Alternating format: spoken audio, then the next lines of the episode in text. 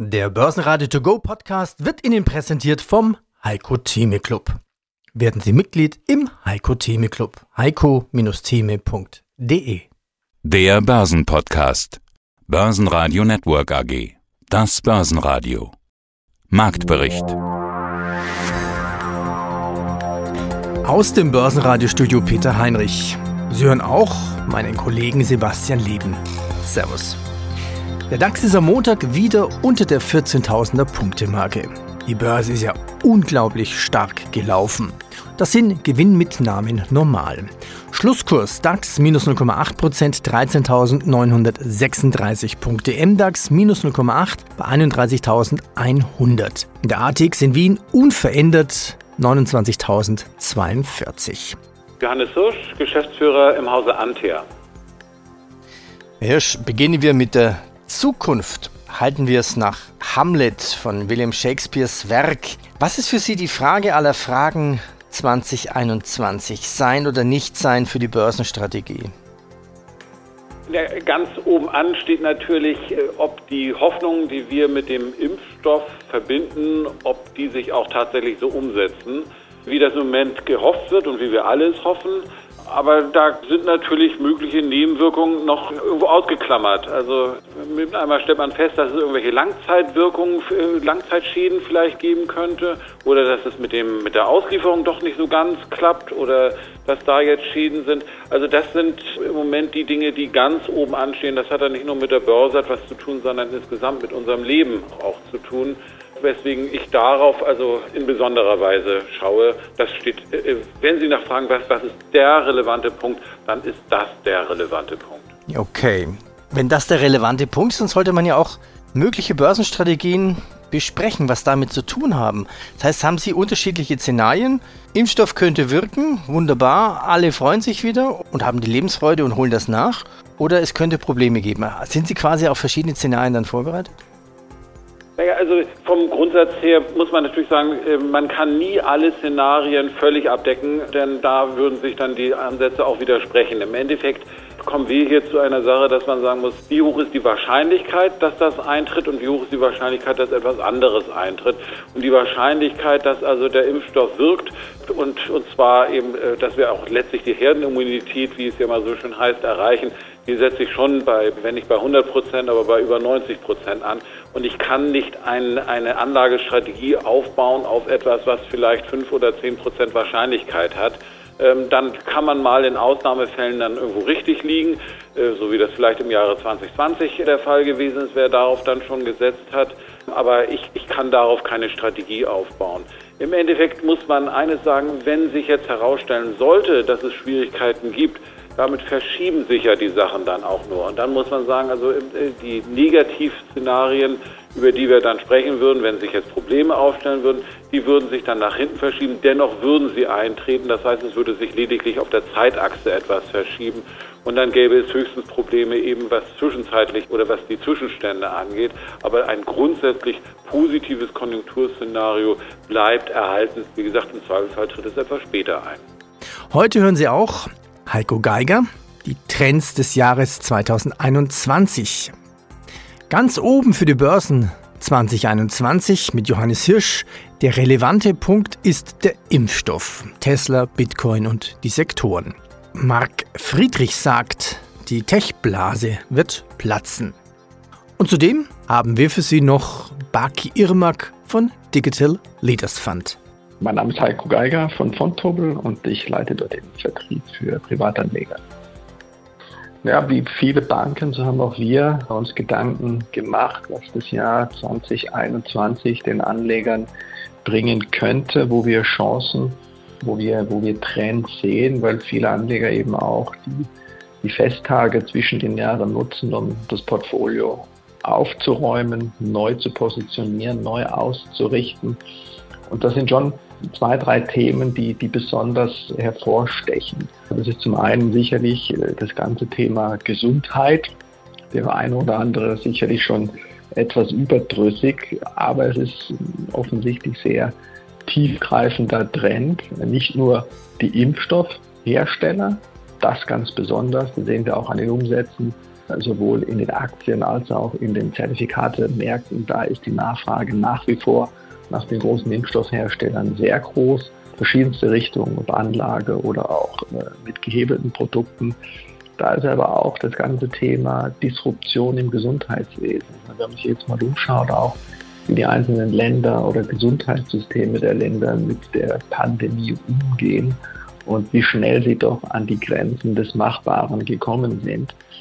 Und da ist eben auch sehr großer Druck in diesen Gesundheitssystemen. Und da gibt es durchaus technologische Fortschritte, eben nicht nur im Impfstoffbereich, sondern eben auch durch die Digitalisierung, die eben das Thema Smart Healthcare ein bisschen im Englischen heißt, also die Zusammenführung von pharmazeutischer Wissenschaft oder Pharmabereich mit der Digitalisierung sicherlich ein großes, großes Thema.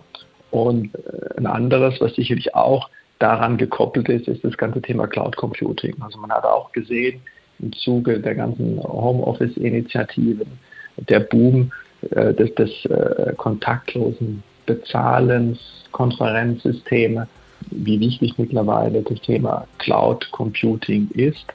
Das sehen wir durchaus auch als Motor für Globalisierung, Innovation und Effizienz in verschiedenen Bereichen der Weltwirtschaft. Und dementsprechend groß sind Investitionen in diesem Bereich. Und last but not least, ein ganz anderes Thema, das ist das Thema zyklische Aktien. Zyklische Aktien haben in der Corona-Pandemie sehr stark gelitten und die könnten jetzt natürlich, sag ich mal, mit der Wiederent oder der Entdeckung von Impfstoffen, mit der Posse, die die Anleger auch für dieses Jahr erwarten, vor allem eine nachgelagerte Entwicklung der zyklischen Titel zur Folge haben. Und was gab sonst noch? Adlers Werbespruch. Alles passt bei Adler. Bei Adler passt derzeit gar nichts. Hier kommt eine Insolvenz in Eigenregie.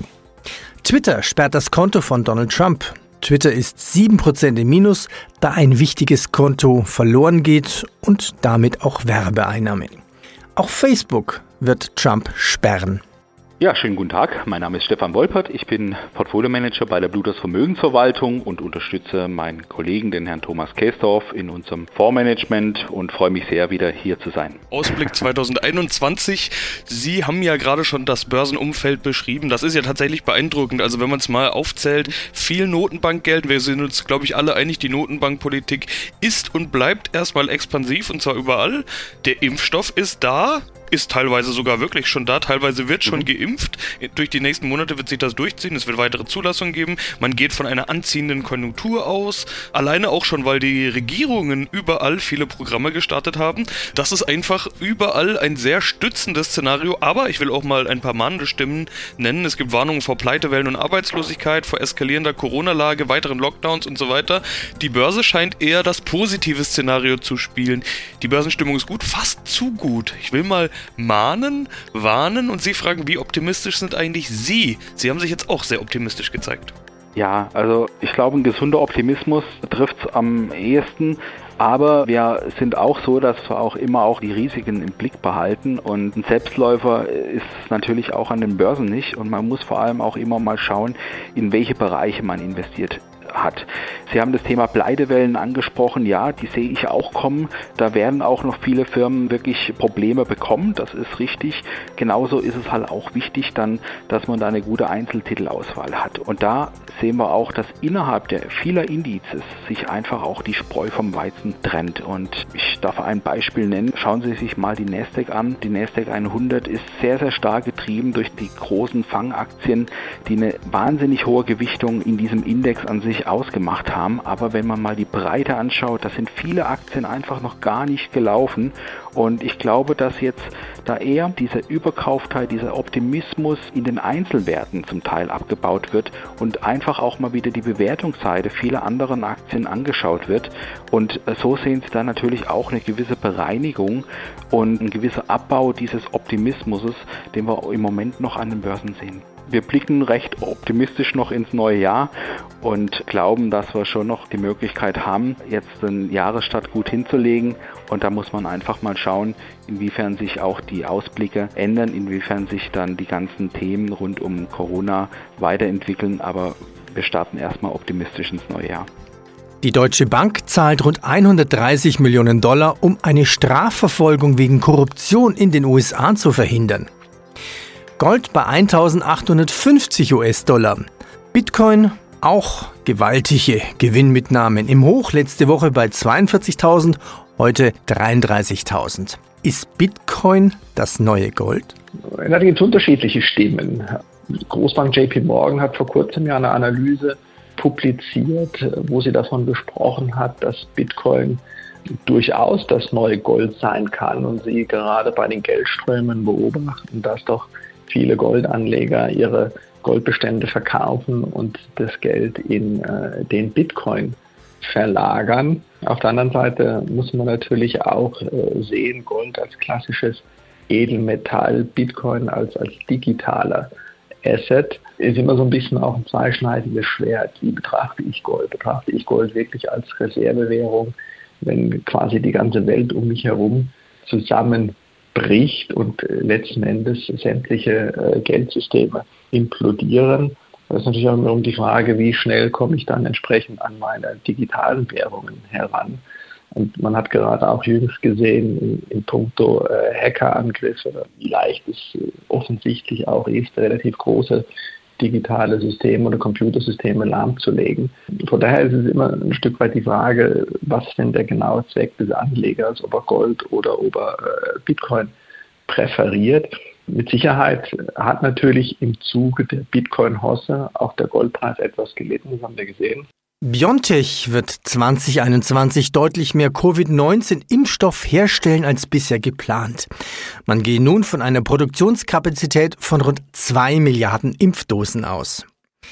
Eli Lilly, die Aktie kann 13 Prozent zulegen, denn es gibt Erfolge beim Kampf gegen Alzheimer-Demenz. TeamViewer konnte seine Umsätze 2020 um 40 Prozent steigern. Mein Name ist Marc Friedrich. Ich bin Honorarberater, Bestsellerautor, habe einen erfolgreichen YouTube-Kanal. Marc, wie viel Prozent deines Vermögens hast du in Bitcoin? Genug. Also es war wenig, jetzt ist es natürlich ein bisschen mehr geworden und deswegen müssen wir auch wieder Rebalancing betreiben. Und ja, da lag ich natürlich sehr, sehr richtig mit der Preisentwicklung. Und ja, es ist nach wie vor ein spannendes, neues, junges Asset. Dahingehend ähm, sollte man damit sich beschäftigen. Ja, aber was heißt das jetzt, wenn Bitcoin explodiert über 41.000 US-Dollar? Ist es Gier oder ist Bitcoin das neue Gold? Es ist nicht vergleichbar. Es ist natürlich das digitale Gold. Es ist ein Store of Value, also ein Wertspeicher, ein Wertanker. Es zeigt einfach an, dass unser Papiergeldsystem inflationär ist, sich auf dem absteigenden Ast befindet, sich immer weiter entwertet durch die Maßnahmen der Notenbanken. Und die Menschen suchen einfach nach Wertspeichern, die ihre Kaufkraft schützen. Und da hat man jetzt halt unter anderem Bitcoin entdeckt. Und Bitcoin ist, wie gesagt, noch ein junges Asset, ist natürlich auch noch volatil. Es geht stark hoch, es geht auch dann wieder runter. Aber es hat sich etabliert. Wir sehen ja jetzt, dass das große Geld der Wall Street, der institutionellen Anleger auch Bitcoin entdeckt hat als einen Wertspeicher, als einen Inflationsschutz gegen diesen Wahnsinn der Notenbanken. Und was wir halt gerade erleben, ist Weimar 2.0. Also alle Notenbanken der Welt drucken Geld. Und es wird sich halt irgendwann mal halt mal dann auch eine, eine größere Inflation in der Allgemeinheit bereit machen und breit machen. Und dahingehend ist für mich Bitcoin ein essentielles Asset, sollte ein Vermögensstandbein sein, das jeder Mensch besitzt als Wertspeicher und wird sich auch durchsetzen. Und es ist tatsächlich digitales Gold, weil es halt portabel ist. Es hat ein paar Vorzüge gegenüber Gold, aber natürlich auch Nachteile. Warum steigt dann eigentlich Gold nicht über 2000 US-Dollar? Wie wir ja wissen, wird Gold äh, immer noch manipuliert. Ich meine, die äh, Banken, ob es JP Morgan ist oder Deutsche Bank, alle haben in den letzten Jahren immer wieder horrende Strafen zahlen müssen, weil sie nachweislich die Edelmetalle Gold, Silber und so weiter manipuliert haben. Und das tun sie natürlich auch weiterhin, weil kein Staat, keine Notenbank möchte einen stark steigenden Goldpreis oder Silberpreis sehen, weil der natürlich dann ganz verdeutlicht, ganz stark verdeutlicht, dass das Vertrauen in das Fiat-Geldsystem schwindet. Und deswegen gibt es immer wieder so Rückschläge und damit dann auch die ganzen Banken natürlich auch günstig einsammeln können. Man darf nicht vergessen, größter Silberbesitzer weltweit ist immer noch GP Morgan. Die haben sehr, sehr viel Silber im Keller liegen, kaufen das tatsächlich auch physisch. Und ja, Gold wird seinen Weg finden, davon bin ich überzeugt. Meine Preisprognose für 2021 habe ich ja aktuell in einem Beitrag bei Focus geschrieben und auch in mehreren Videos äh, kommuniziert, ist, dass Gold um 20 Prozent circa steigen wird. Ich sehe so Kurse zwischen 2300 Dollar und 2750 Dollar bis Ende des Jahres. Der Konzertveranstalter und Ticketverkäufer DEAC soll von der Börse genommen werden. Die Europäische Kommission hat das Grippemedikament von Roche, Xofluza, zugelassen. Und der Covid-QVAC-Impfstoff wirkt in der präklinischen Studie. Ja, hallo, Baki Irmak, Fondsmanager des The Digital Leaders Fund. Thema Sektorrotation an den Börsen. Darüber haben wir uns ja immer wieder schon unterhalten. Welche gilt denn nun? Sprechen wir schon von Rotation der Rotation? Die klassischen gebeutelten Sektoren waren ja im Finanzbereich, Banken, im Energiebereich, Reise- und Touristiksektor. Die konnten stark zurückspringen und zurückbouncen, weil die vorigen Abverkäufe so extrem waren. Jetzt müssen wir uns unterhalten über Sektorrotation bei den Tech-Werten.